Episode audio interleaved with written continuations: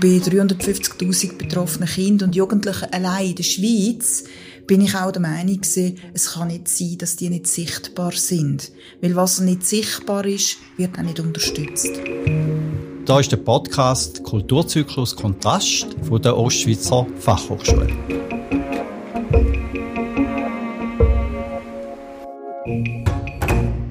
Herzlich willkommen zum Podcast Kulturzyklus. Heute auch wieder jemand, der viel zu erzählen hat und auch Türen öffnet. Manuela Stier ist Gründerin und Geschäftsleiterin vom Förderverein Kind mit seltener Krankheit. Herzlich willkommen zum Podcast. Danke. Jetzt interessiert es mich natürlich, wie kommt eine Frau, die ihres Leben, ihres beruflichen Leben in der Kommunikation und Information erlebt hat, 2014 dazu, den Verein zu gründen? ja, das, da werde ich häufig gefragt, wie ich überhaupt dazu gestoßen bin. Äh, ich bin 2012 bin ich 50 geworden und habe irgendwie so ein bisschen über mein Leben nachgedacht, wo ich eigentlich immer zufrieden war und habe gefunden, jetzt möchte ich eigentlich noch etwas zurückgeben, der Schwächsten, wo wir haben. Und bin dann eben auf das Thema Kinder mit seltenen Krankheiten gestoßen, wollte mehr wissen, eben, was geht ab in diesen Familien, wo fehlt's und haben dann dürfen mit einer Familie aus dem Kanton Luzern, wo ein Bub hat, der Mael, wo eine seltene tödliche Krankheit hat, niemand Pik C, wirklich eine Freundschaft aufbauen und ganz, ganz viel erfahren, wo das es eigentlich happert in der Schweiz. Weil ich bin natürlich, erstens mal habe ich niemanden kennt, ich habe selber kein Kind, nichts und so, und habe gesagt, ich kann nur etwas nachher denen eigentlich vertiefen und verbessern zu versuchen, wenn ich Probleme kenne, die Aufgaben kenne von diesen Familien. Jetzt hast du gesagt, mit 50 mal noch überlegt, was mache ich noch mit den restlichen 50 Jahren? Und dann äh, hast du gesagt, ich bin auf das gestoßen. Aber wie bist du denn auf das gestoßen? Hätte ja auch können sein Krebsvorsorge, hätte auch können sein Tierschutz und so. Äh, hat es irgendeinen Trigger, ein Erlebnis gegeben? Ja, es hat, ein, ja, es hat ein Erlebnis gegeben. Und zwar habe ich von 06 bis 16 habe ich das Wirtschaftsmagazin herausgegeben. Und unter anderem habe ich mal jemanden kennengelernt aus dem NGO-Bereich, wo eine Stiftung gegründet hat, eben für betroffene Menschen. Und bin dann dort ganz, ganz kurz in dem Stiftungsrat gewesen und bin dann aber nach drei Monaten wieder raus. Und zwar einfach aus dem Grund, weil ich einen Gönner hatte, der 100'000 Franken investieren und die Bedingung war einfach, auf einem A4-Blatt natürlich ein Projekt zu haben. Gut, nach drei Monaten habe ich immer noch keins bekommen vom Direktor vom, äh, von dieser Stiftung. Und dann habe ich gefunden, das ist nicht meine Welt. Ich will bewegen.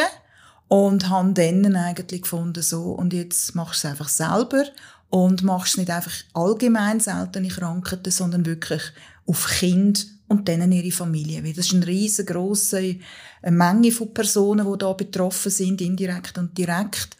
Und bei 350.000 betroffenen Kindern und Jugendlichen allein in der Schweiz bin ich auch der Meinung gewesen, es kann nicht sein, dass die nicht sichtbar sind. Weil was nicht sichtbar ist, wird auch nicht unterstützt. Definitiv so. Jetzt ist so eine Frage ja, wenn wird eine Krankheit zu einer seltenen Krankheit? Gibt es eine Definitionsmacht, gibt es eine Deutungsmacht, wo da sagt, dann ist es da? Oder sind die, bist du da, wo sagt, da gehört jetzt zu den seltenen Krankheiten? Nein, gar nicht. Ähm, es sind bei 2000 Personen, wenn eine betroffen ist, nur, dann ist es eine seltene Krankheit. Und was natürlich ganz äh, problematisch ist, ist, es geht ganz, ganz lang, bis eine Familie Bescheid weiß, was ihr Kind hat. Dass dann auch nachher dürfen eine Analyse machen natürlich. Und sobald nachher dann keine Diagnose vorhanden ist, geht es eigentlich los mit dem Kämpfen weil dann muss die IV auch nicht zahlen. Das ist ein das Problem. Ja.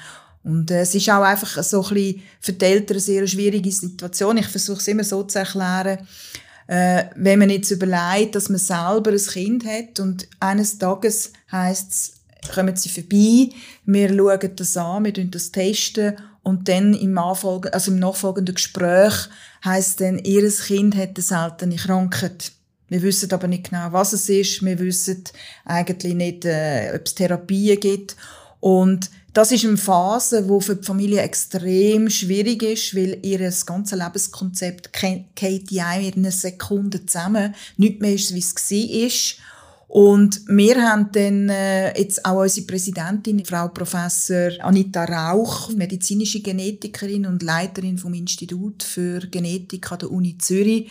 Sie sagt heute, sie ist enorm dankbar, dass wir unsere Wissensbücher haben, seltene Krankheiten.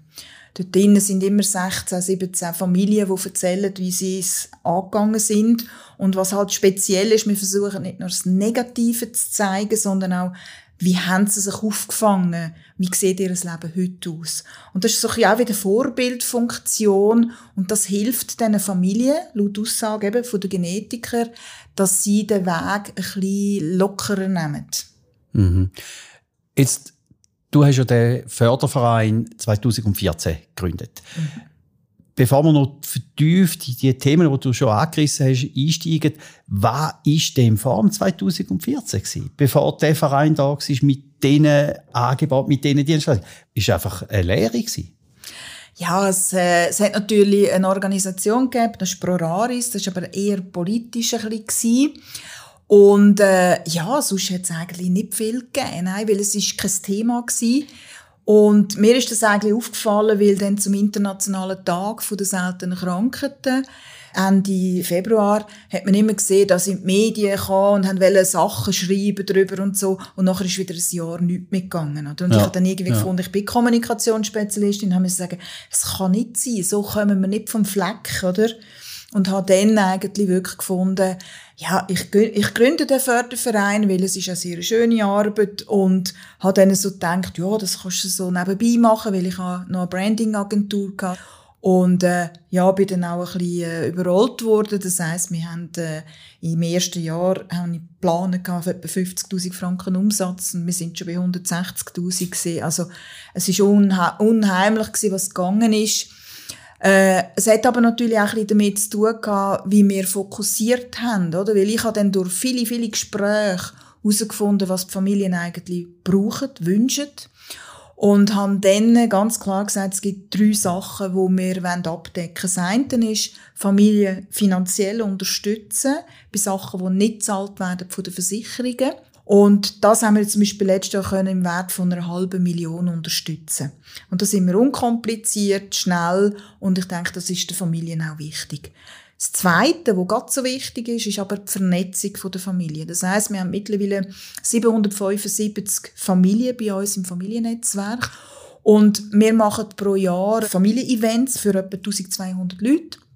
Und dort ist eigentlich das Ziel, Mütter können einfach mal zurücklehnen, können geniessen, Kinder können sich untereinander austauschen, spielen, Rambazamba machen, die Väter auch natürlich. Und einfach, sie müssen nichts machen und sie können vor allem auch miteinander kommunizieren. Und ich denke, es hat so eine Community gegeben, die unheimlich dynamisch geworden ist. Also, man sich vorstellen, wir haben äh, auf der Facebook-Gruppe, auf der geschlossenen, haben wir über 700 Mütter, wovon etwa noch fünf Väter, also Väter sind nicht sehr aktiv, was ich schade finde. Und zu dem Thema kommt ja, ja, ja, zu dem, ja, ja. ganz sicher und, das Thema sein. Äh, dort ist es wirklich so, dort sagen wir natürlich, wenn sie sich bei uns anmelden, immer, geht auf die Facebook-Seite, ja. äh, wir tun euch aufnehmen, weil dann können ihr wirklich direkt mit Fragen kommen und die Fragen beantworten nicht mehr, weil ich bin nicht betroffen, ich weiß nicht, was im Detail dann ist, oder? Und dann werden es wirklich aufgenommen von den Müttern, die dort sind und dann gibt's Tipps und das sind dann Tipps, die haben Hand und Füße und nicht, ja, ja, das ist ja nicht so schlimm, das kommt dann schon und so, wie das wollen sie nicht hören. Das, das ist wie eine, wie eine Peer-Beratung. Ja. Die geschlossene ja, Facebook-Gruppe. Ja, das ist mega, das ist mega. Ich, ich habe mir so überlegt, wenn ich dich als Gesprächspartnerin bei mir habe, wie kann ich so Themen mit dir besprechen, damit es auch einen Bezug hat und dass es ein Stück weit nachvollziehbar wird. Es sind zwei Geschichten, die ich gerne mit dir anschauen möchte. Die erste Geschichte ist eine junge Frau, das war Studentin da und sie hat ein Kind gehabt, das mit knapp drei Jahren sich immer wieder hat müssen abbrechen Und wir haben nicht herausgefunden, warum das ist. Die Situation hat zu unglaublichen auch äh, äh, inneren Verwerfungen geführt. Und ein Teil, wo die Frau mir dann erzählt hat, ist wie so völlig ohnmächtig gewesen. Und zwar ohnmächtig gewesen, ich kann nichts machen. Ich genüge nicht in dieser Situation. Mhm. Erlebst du das in deinen Geschichten auch, dass da als Eltern sein oder auch, auch die Verantwortung, jetzt als Mutter, nicht können so genügen, gerade wenn es darum geht, was hat mein Kind? Und mhm. es erbricht immer. Ja, es ist noch schlimmer. Es ist eigentlich so, wenn die Familie Bescheid bekommen, dass ihr Kind eine seltene Krankheit hat, machen sie sich sogar Vorwürfe dass sie geschuld sind. Aber es ist ja gar nicht möglich, oder? Ich meine, es sind Gendefekte, 80 Prozent, zum Teil haben beide den Gendefekt in sich innen und so. Aber es ist schon so, ich denke, wenn man so ein bisschen mit diesen Müttern redet, äh, sie können ja eins manchmal nicht, und das ist eben sich austauschen, damit sie sehen, hey, eine andere, andere Familien haben ja das Problem auch, weil das, was du mir jetzt hier erzählst, das haben viele von unseren Familien. Das ist halt auch etwas, oder? Sie müssen kämpfen. Also ich sage immer, unsere Familien sind die besten Kämpfer, die es gibt. Aber eigentlich sollte man ihnen helfen, damit sie nicht kämpfen müssen.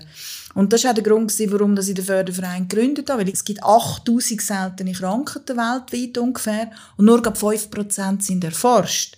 Das heißt, was ist mit allen anderen? Denen muss man doch den Lebensweg ein bisschen, einfach ein bisschen verbessern, ja, oder? Und sagen, ja. okay, der Lebensweg ist da, die, die Kinder werden 30 oder älter oder vielleicht auch nur ganz kurz. Aber dann sollte man doch für sie da sein und ihnen einfach den Weg ebnen und nicht noch Steine in den Weg legen. Und wir erleben eben eher, dass häufig Steine in den Weg gelegt wird, eben auch wegen Nichtwissen.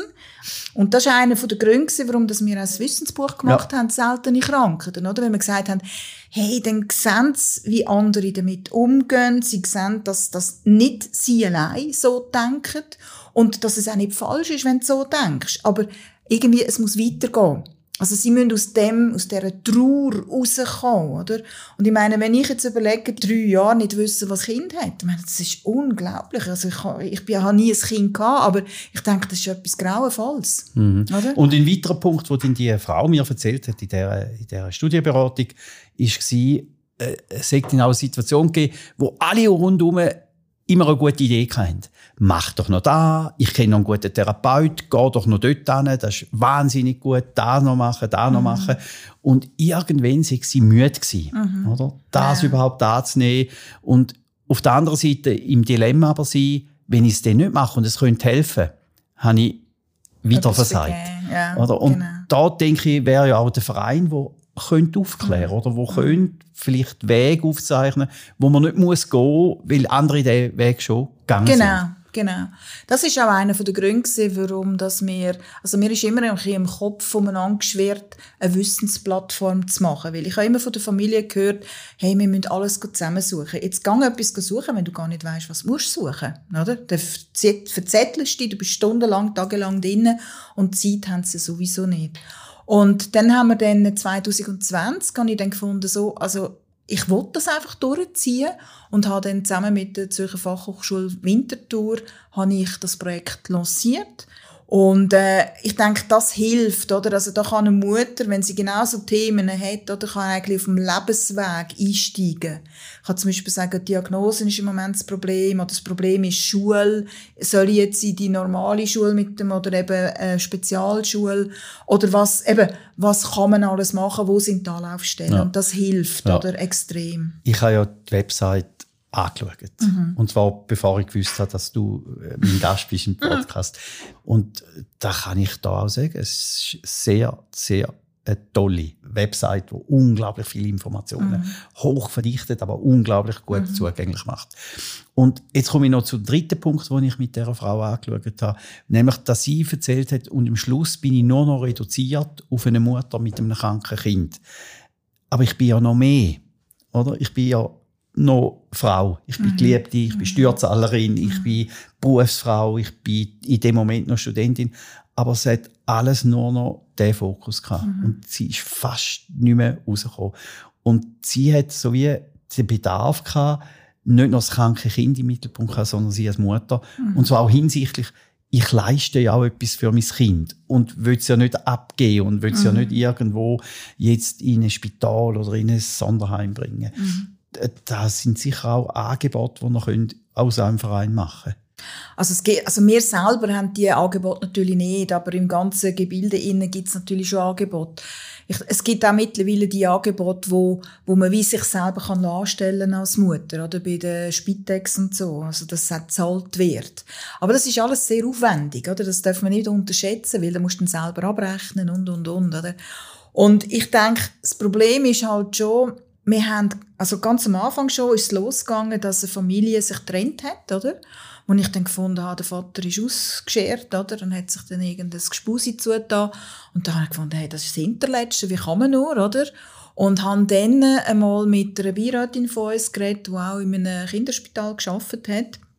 Und habe gesagt, du, ich finde das irgendwie schon daneben. Dann hat sie gesagt, weißt, das Problem ist, dass Mütter häufig gar nicht können abgeben. Das heißt, der Vater wird zur Nebensächlichkeit, oder?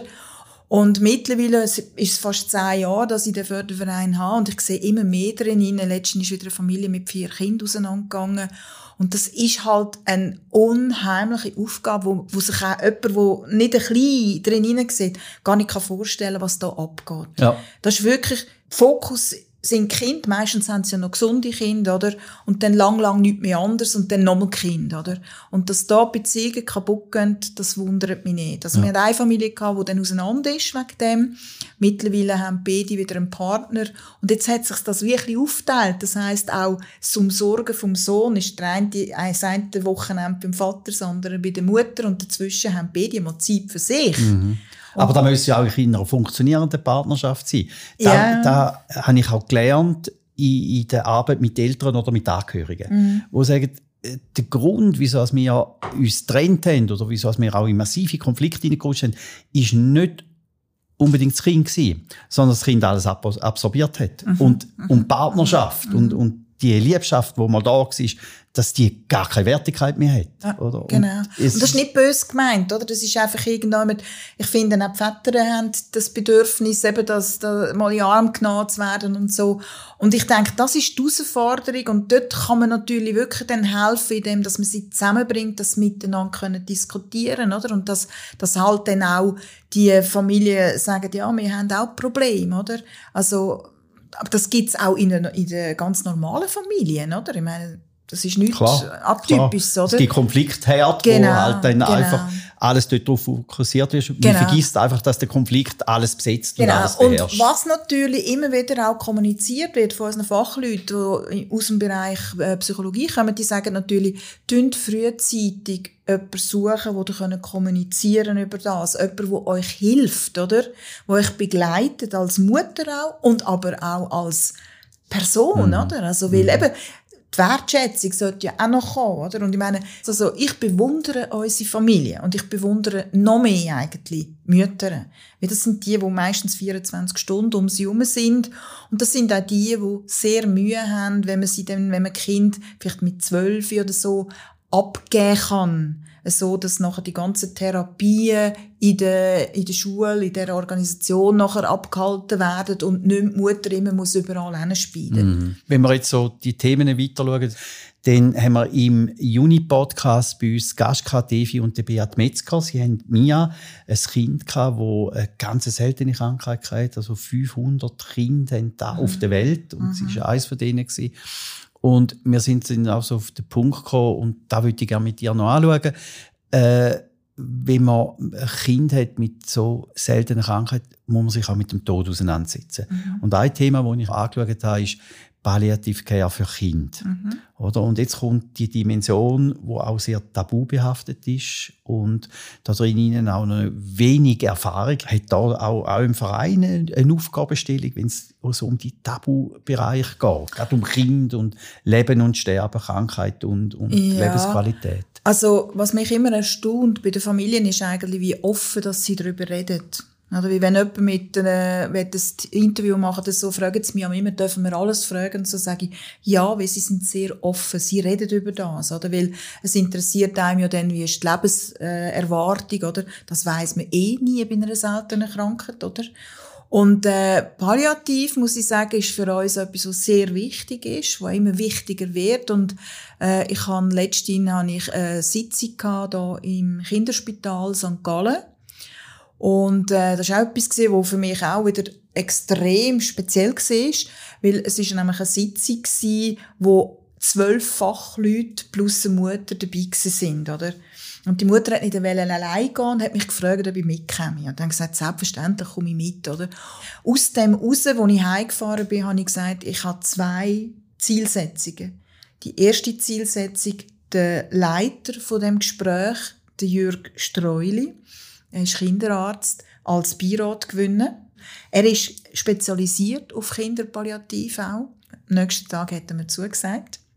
Und das Zweite war, ich habe ihm gesagt, schau, wir machen das nächste Buch, jetzt wo wir dran sind, machen wir zum Thema Case Management und Digitalisierung. Er erleichtert die, die Aufgabe der Eltern. Mhm.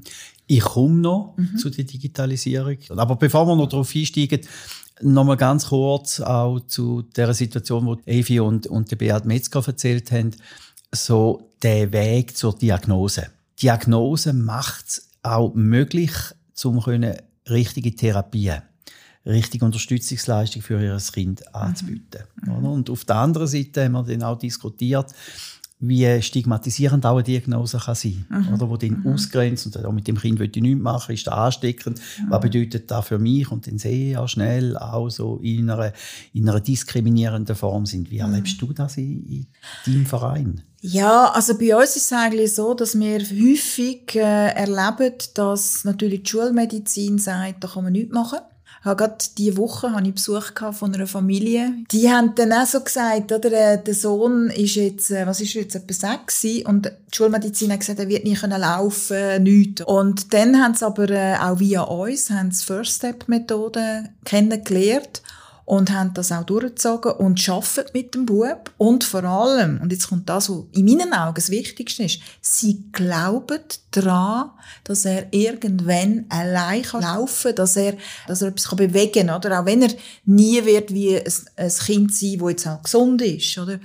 Und ich glaube, der Glaube von diesen Eltern, der, der versetzt Berge. Also das sehen wir immer wieder und ich habe schon x Kinder jetzt auch erlebt, wo ein Mädchen hat nichts können wirklich nicht können greifen, nicht können schlucken, nicht können sich bewegen.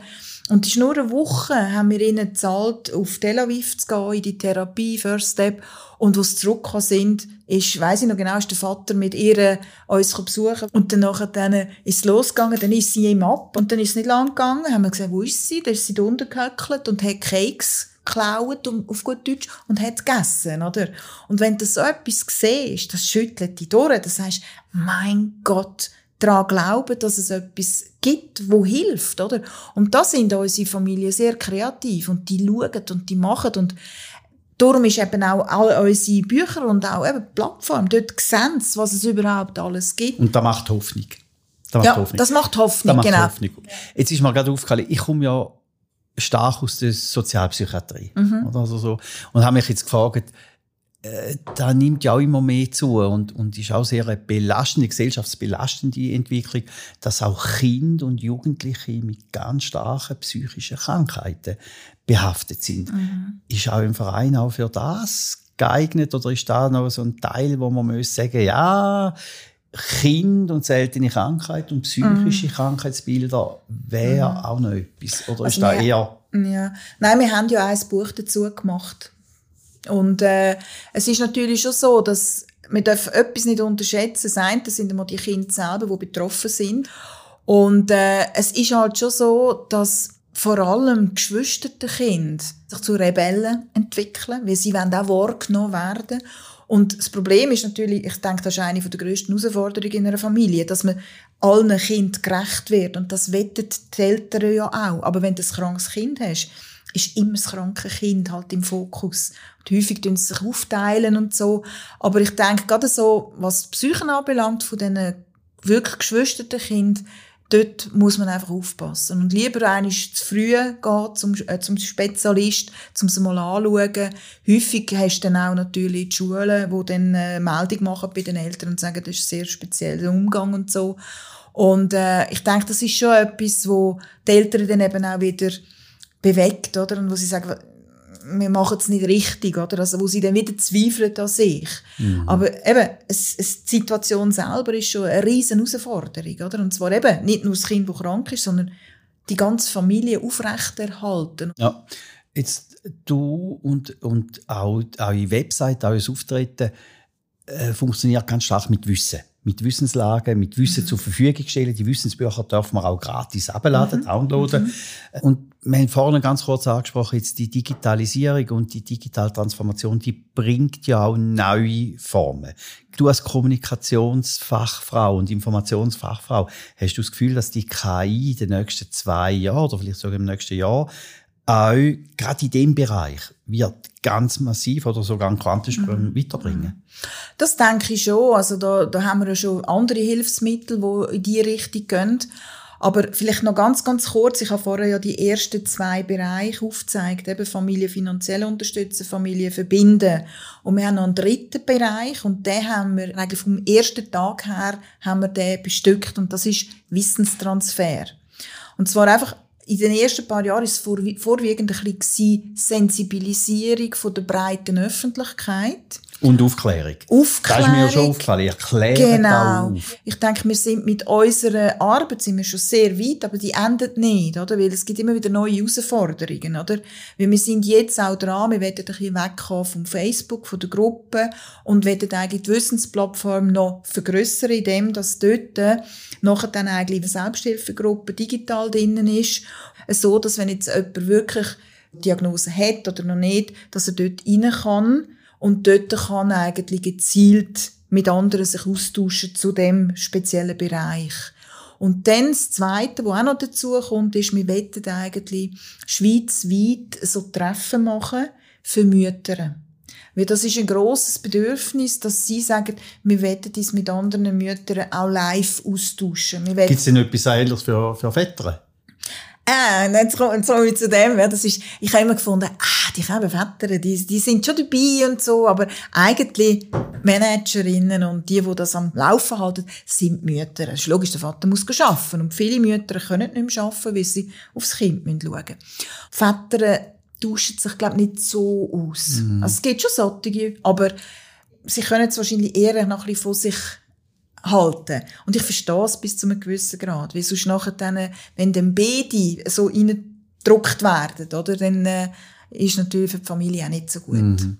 Ich habe einfach jetzt auch wieder bei, bei der Evi und beim Beat Metzger und da haben sie im Podcast sehr mhm. eindrücklich können schildern, wie wichtig ihre Partnerschaft auch war. Oder? Mhm. Wie wichtig es ist, dass mhm. sie gemeinsame Haltung haben, mhm. dass sie da drinnen auch haben können, die Mia so entsprechend auch begegnen. Mhm. Und da schließt jetzt so wie noch die nächste Frage an. Äh, wenn ich jetzt Betroffene wäre. Und ich glaube, es ist ja dann nicht nur das Kind, das betroffen ist, sondern mhm. das Familiensystem, mhm. das betroffen ist. Kann ich dann da einfach das Telefon in die Hand nehmen und dir anrufen und sagen, du, Manuela, ich bin tatsächlich jetzt in einer Situation, wo ich nicht mehr Fürsche weiss. Wir haben finanzielle Sorgen, äh, unsere Partnerschaft ist am Kippen, wir haben Ärger mhm. mit dem Arzt und, und, und. Mhm. Ja, also ich sage immer, der erste Weg ist häufig bei der Familie schon der Weg, dass sie anrufen und ein bisschen schildern, um was das geht und so. Und dann können wir sie dann gezielt eigentlich ein bisschen steuern und sagen, schau, dann würde ich das empfehlen oder das eben empfehlen. Aber ich finde es ist ja gut, wenn sie anrufen, für das sind wir ja auch da, oder? Also, und, äh, was mir einfach immer wieder auffällt und was ich einfach auch ein bisschen gegen tragen ist, wartet nicht so lange, sondern Leute da oder tun sich anmelden in unsere Gruppen und so, weil je schneller, je besser, oder? Aber es ist am Anfang offenbar noch so ein bisschen äh, Distanz da, wo man sagt, hm, nein, ich habe ein bisschen beobachtet, oder ich schaue im Facebook so ein bisschen.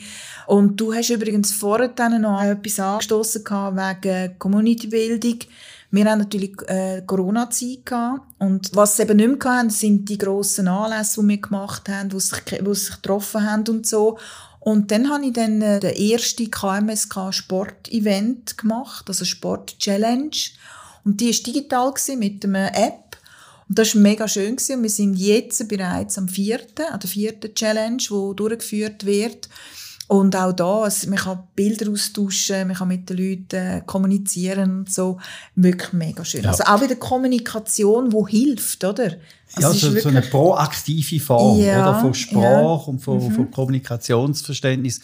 Äh, und äh, der Corona und so, was man als Alternative machen kann, merke ich, wenn du erzählst, wir haben eine App äh, entwickelt, du bewegst wahnsinnig viel.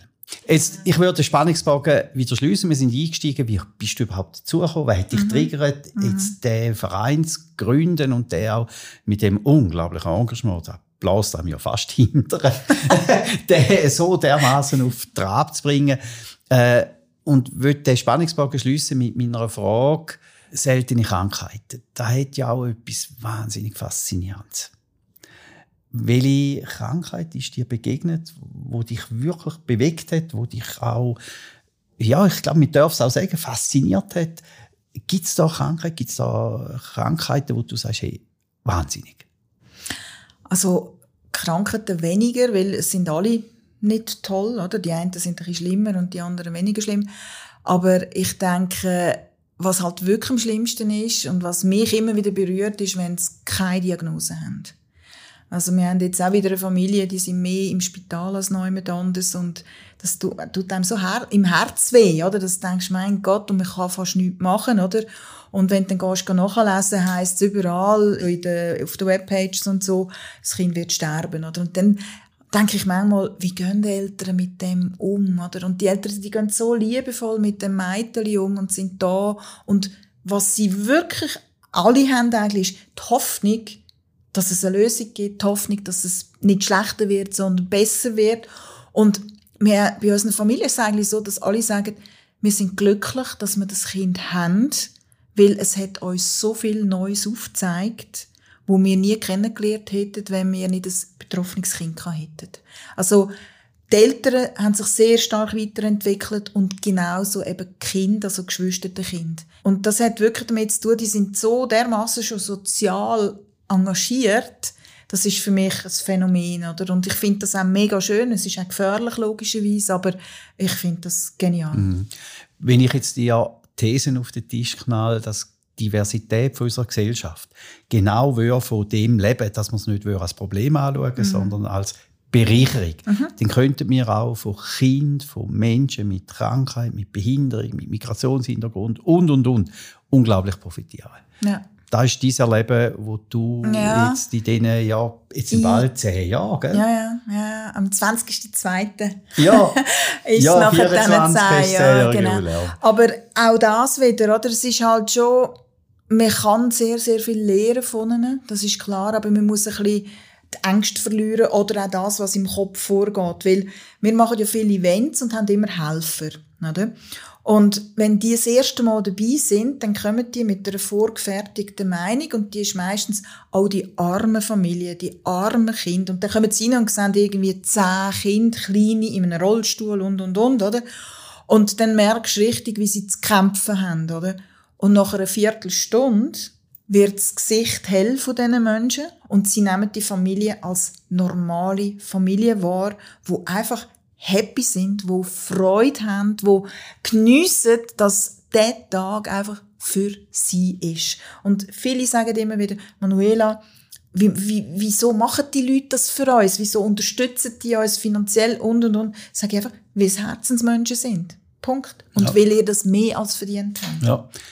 Äh, der Spannungsbogen weiter zu deiner Person. Auch mir hat es völlig äh, erstaunt, als ich so auf der Website so ein bisschen geschaut habe, ja, wer steckt denn alles hinter dem? Du hast ja Nova Head, wo seit 22 noch aus einer Assistentin besteht und sonst nichts. sonst nichts. Ich habe dann immer geschaut, ja, da gibt's noch irgendeine IT-Verantwortliche oder da gibt's noch irgend... Da ist overheadmäßig nur du und jetzt die, deine Fachfrau Administration. Mhm ist, hast denn du einen 48-Stunden-Tag plus noch 72 Stunden, wo wir nicht wissen, wo du die herkommst? Ja, ich habe also, wo wir die letzte Vorstandssitzung hatten, haben äh, meine Herren gefunden und Damen, ja, äh, machst du ein viele Überstunden. Es hat aber damit zu tun gehabt, dass wir einen Abgang hatten und durch das habe ich halt letztes Jahr etwa 250 Überstunden müssen machen. Meine Partnerin hat dann gesagt, du, aber du musst das auszahlen und so. Und dann habe ich gesagt, hey, geht's noch? Das ist mein Herzensprojekt. Ich kann doch das nicht auszahlen. Das Geld ist, wenn schon, dann für die Familie zu brauchen, aber nicht für mich, oder? Ich bin ohne all die Leute, die im Förderverein aktiv sind, wäre ich nichts, oder? Ich bin vielleicht eine kleine Dreischeibe, die das Ganze im Laufen halten. Egal, was wir machen, bei uns sind immer die Familien im Mittelpunkt. Also auch wenn wir unsere Bücher machen oder wenn wir unsere äh, äh, Plattform gemacht haben, Wissensplattform, wir haben können aufs Wissen und auf die Unterstützung von unseren Familien zählen. Und ich denke, das ist ein Wert, der ist unbezahlbar. Und darum sage ich, was wir heute alles auf die Beine gestellt haben, das haben wir auch dank der Familie auf die Beine können stellen. Und was vor allem auch ist, viele sagen dann, ich habe dann noch alles nochmal Revue passieren lassen und das hat mir gut getan. Ja, und mich auch abschliessen. Ja, oder? Und genau. mich auch Frieden finden. Genau, genau. genau. Und da hat auch Devi und äh, der Wert gesagt, so sich nochmal beschäftigen und zwar in einer wertschätzenden, ja. oder? Und ja. nicht in einer problembeladenen Situation. Genau, das macht genau, auch ein Stück genau. weit äh, eine innere Zufriedenheit, können das auch zu bewältigen. Und mhm. das haben nicht alle gemacht. Jetzt hast du 20, der Viktor erwartet 22. Gut. Hat sich da für deine Arbeit als Geschäftsleiterin etwas verändert? Weißt du, Zuversicht geben, das, was ich mache, ist nicht jetzt irgendwo etwas Exklusives und mm. etwas, wo irgendwo in einem Fachbereich äh, stattfindet, sondern hat es auch ein bisschen in die Öffentlichkeit gebracht. Und mm. du hast ja am Anfang mhm. gesagt, es ist wichtig, Begegnungsort, Beziehungs ja, ja. Äh, äh, können herstellen, damit man überhaupt versteht, was da passiert. Das ist sicher, also die Öffentlichkeit ist natürlich ein bisschen mehr dann wirklich auch informiert über mich, weil was ich immer gesagt habe am Anfang schon, nicht mehr stehen im Zentrum, sondern die Familie. Oder? Und darum, es muss ja nicht mehr etwas bringen, weil ich habe, ich habe den schönsten Job auf Erden. Also, ich brauche nichts mehr. Aber unsere Familie braucht mehr. Die brauchen noch mehr Unterstützung. Die brauchen wirklich Leute, die ihnen, wie gesagt, nicht Steine in den Weg legen, sondern konstruktive Lösungen suchen. Und viele haben am Anfang haben gesagt, so ganz am Anfang, als ich gegründet habe, ja, das musst du doch gar nicht machen in der Schweiz. Wir haben ja Krankenkassen, wir haben IV und so. Dann habe ich gesagt, ja, das habe ich auch gedacht. Aber als ich dann drin gesehen habe, als ich dann gehört habe, was die Familie eigentlich braucht, habe ich mir gesagt, oh oh. Und was halt schon schön ist, und das macht mich jetzt persönlich sehr stolz, ist, durch unsere Kommunikation haben wir indirekt, ohne dass wir direkt Politik betrieben haben, Politik angestoßen.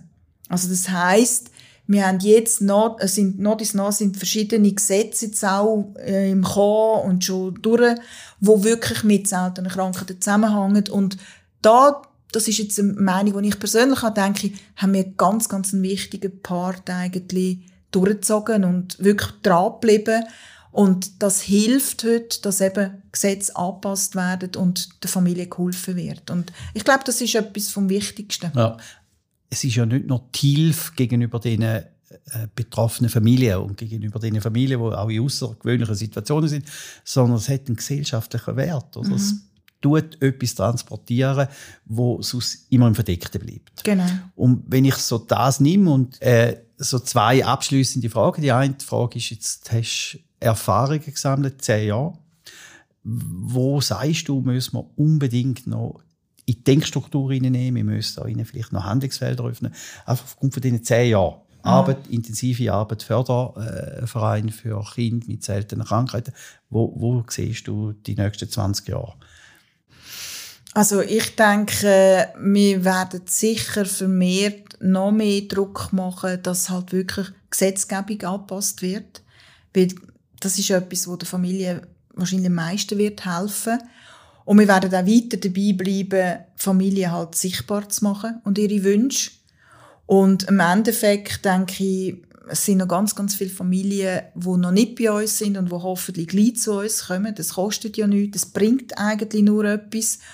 Und es gibt noch so viele Möglichkeiten. Ich meine, Palliativcare hast du vorher angesprochen, oder? Es gibt einfach noch zu wenig Orte, wo man dann auch kann mit dem Kind hin. Und das sind alles so wichtige Punkte, oder? Oder eben, dass, dass man nicht, dass als Mutter nicht muss, äh, in einer Woche 50 Prozent der Zeit aufwenden, um irgendwelche Therapien mit dem Kind zu machen. Weil das ist enorm. Also, wenn, und dann dazu noch, noch Haushalt und dann, und, und, und. Also, das ist, ich weiß gar nicht, wie die das handelt, oder? Und dort, denke ich, werden wir jetzt dran bleiben. Also, wir werden nicht etwas völlig Neues generieren, sondern wir haben eben, das Wissensplattform haben wir ja gemacht und dort ist dann für mich im Januar so ein bisschen das Thema aufgekommen. Ja, wir haben natürlich viele ausländerische äh, Betroffene auch, also Englisch, Französisch, also Italienisch. Also Migrations genau, genau. Habe ich gefunden, ja, die, die, die sind ja auch, mh, oder, die mm. müssen ja auch können kommunizieren oder sich informieren. Und dann habe ich dann gefunden, hey, wir tun die ganze, wirklich die ganze Plattform übersetzen. Das heißt, wir können jetzt im Deutschen können wir Änderungen einbinden, die nachher automatisch Französisch, Italienisch und Englisch haben. Ja. Und das sind halt so Sachen. Also mich persönlich hat eigentlich die Aufgabe, die ich mir da auch angelacht habe, hat mich auch sehr weitergebracht, also im Wissen für mich selber, oder? Weil ich bin immer jemand gewesen, ich habe gerne probiert. Und äh, auch eins war, was mir den Jungen hinterlöhnt, oder? Also die Nachhaltigkeit. Und äh, ich glaube, irgendwann ist das vielleicht ein bisschen in meinem Wesen, dass ich mich für das Kommende auch interessiere, oder? Und äh, heute ist es überall ein Thema, eben Globalisierung, ja. natürlich auch über Chancen und Gefahren. Oder eben auch Nachhaltigkeit, oder was wir unseren zukünftigen Generationen hinterlassen. Also wir hören unglaublich viele kleine Schritte, die zu grossen Schritten führen mhm, und mhm. grosse Schritte, die dann nachher wieder auch zurückführen zu den kleinen genau, Schritten. Also genau. es gibt noch viel zu tun. Und abschließend äh, 10 Jahre Jubiläum, haben wir gehört, im Februar 2024 weißt schon, was du machst. Also da muss ja eine gigantische Party geben im letzten nein, Grund mit Coldplay, nein, nein, YouTube, ja, ja, so. der Bruce. Springsteen, der da auffahren. Nein, also der Punkt ist vielleicht schon so, wir sind eher so ein bisschen im Hintergrund. Wir sagen, wir sind nicht die Marktschreierischen. Das ist nicht meine Art und das wollte ich auch nicht. Also wir haben das Glück, dass äh, Ende Februar ja Tag der seltenen Krankheiten ist und wir werden nächstes Jahr am 2.3., also 2. März 2024, werden wir im KKL sein, in Luzern, und werden dort unser Wissensforum halten, abhalten, das 11., das wir schon machen. Und es gibt auch ein äh, Livestreaming, weil wir natürlich auch wollen, dass alle Familien, die nicht können kommen, dass sie das können nachschauen können oder eben äh, parallel schauen, die oder? Aber äh, es wird nicht eine riesige Geschichte sein, weil für uns ist eigentlich, ich sage immer, für uns ist das Schönste, was wir erleben können, ist glückliche Gesichter, unsere Familien, die happy sind und wenn sie traurig sind, dass sie wissen, was sie können wenden können und äh, eben nicht marktschreierisch. Das ist völlig gegen den Strich. Ja, und genau so würde ich es gerne stehen. Danke vielmals, Manuela, dass du bei uns Gast bist. Ich möchte einfach noch mal Zuhörer darauf aufmerksam machen. Geht doch auf die Website kmsk.ch, wo man unglaublich viele Informationen mitbekommt. Dir, Manuela, wünsche ich einfach ein unglaublich weiter erfülltes Leben mit dem Power, wo du hast, um da weiterführen, was du gemacht hast. Danke dir, Stefan, dass ich das heute können gegen aussen tragen auch.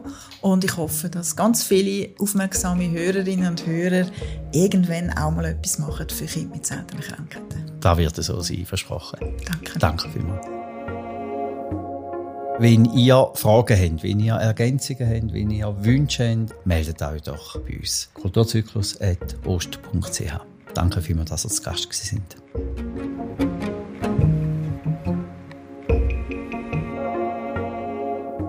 Der Podcast Kulturzyklus wird ermöglicht von der Ostschweizer Fachhochschule, wird unterstützt von Redline, produziert von drei Tagen.